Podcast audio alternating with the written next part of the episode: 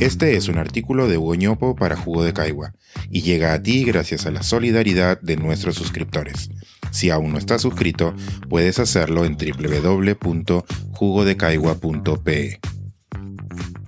Desencriptemos la verdad. Cuando las matemáticas se utilizan para dañar a la democracia.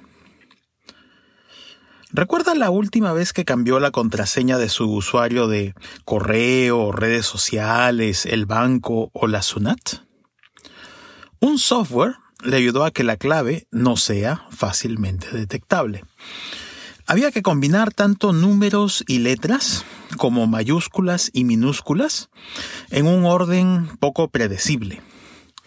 Seguramente, con la ayuda del software quedó tranquilo. Pero le tengo una mala noticia. Esa clave que usted asume como caótica y poco predecible puede ser adivinada en cuestión de minutos o segundos por un experto con una buena computadora. De eso, entre otras cosas, se encargan los criptoanalistas. Todos queremos que nuestra clave sea oculta e indescifrable, que esté muy bien encriptada. Pero hacerlo bien es cuestión de expertos. El conocimiento de los expertos, como casi siempre ocurre, se construye sobre la base de ciencia y experiencia. No conozco mucho la experiencia de los criptoanalistas, pero sí sé algo de la ciencia que da sustento a su quehacer. Algunos de los aportes más fascinantes de las matemáticas a la criptología vienen de algo que aprendimos en la primaria. Los números primos. Esos que son solo divisibles por uno y por el mismo número. Por su rareza, son insumos ideales para las buenas claves. Los primeros son 2, 3, 5, 7, 11, 13, 17, 19, 23, 29, 31, 37, 41, etc. ¿Encuentra alguna regla de formación entre ellos? Pareciera que la secuencia de números primos es caótica, y eso los hace buenos candidatos para la creación de claves indescifrables.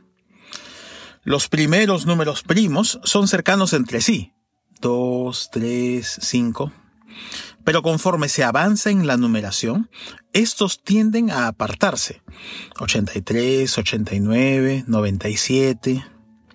De hecho, hay casos en los que entre un número primo y el siguiente median más de un millón de números enteros. Esto nos llevó en algún momento a pensar que se podían agotar, que más allá de cierto número primo ya no había otro. Esa conjetura, errada, no estuvo mucho tiempo entre nosotros. Euclides nos dejó una demostración bella y simple de que hay infinitud en ellos.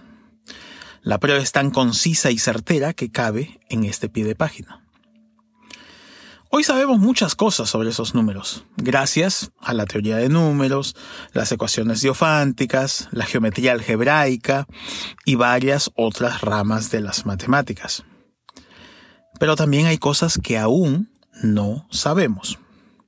Por ejemplo, ¿todo número par puede ser expresado como la suma de dos números primos?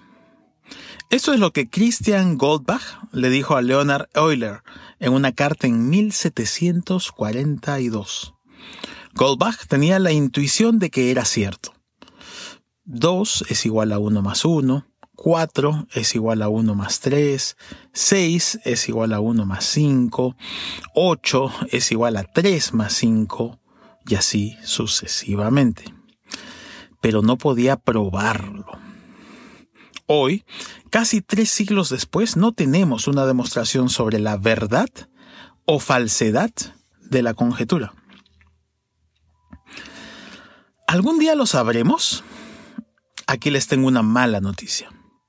Data de 1931, pero según parece, aún no nos damos por enterados. Hay afirmaciones matemáticas para las que es imposible tener prueba de su verdad o falsedad. La lógica matemática, y con ella la ciencia, tiene afirmaciones indecidibles. Es incompleta. El sueño matemático de que todo lo que se diga en la ciencia es verificable o que podemos alcanzar todas las verdades se acabó con Kurt Gödel. Luego, Alan Turing trajo más noticias negativas, que eventualmente podríamos discutir en otra oportunidad. Mientras tanto, avíncenle a Lourdes Flores, por favor. Esta columna comenzó con criptoanálisis, para luego acercarse a la imposibilidad que tiene la ciencia de descubrir todas las verdades. Todo esto viene a cuento de lo que el Fujimorismo y los medios de comunicación vienen poniendo en práctica. Desconocimiento profundo, manipulación grosera y siembra de dudas con premisas falsas están haciéndole daño a la democracia y a la convivencia en este mundo tan vulnerable a las posverdades. Los medios de comunicación deberían ser espacios para la búsqueda de la verdad, junto a la academia y otros. No hay garantía de que siempre podamos llegar a ella, pero no hay que renunciar al ejercicio de búsqueda conjunta.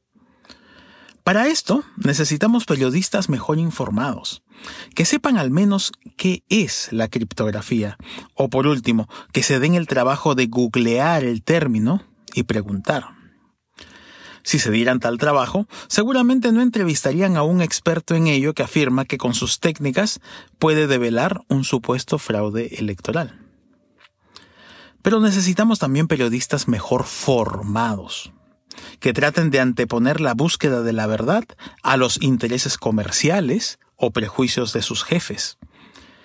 Exijámosle esto a los periodistas y a los medios. No digo que no discutamos, mejoremos la calidad de la discusión.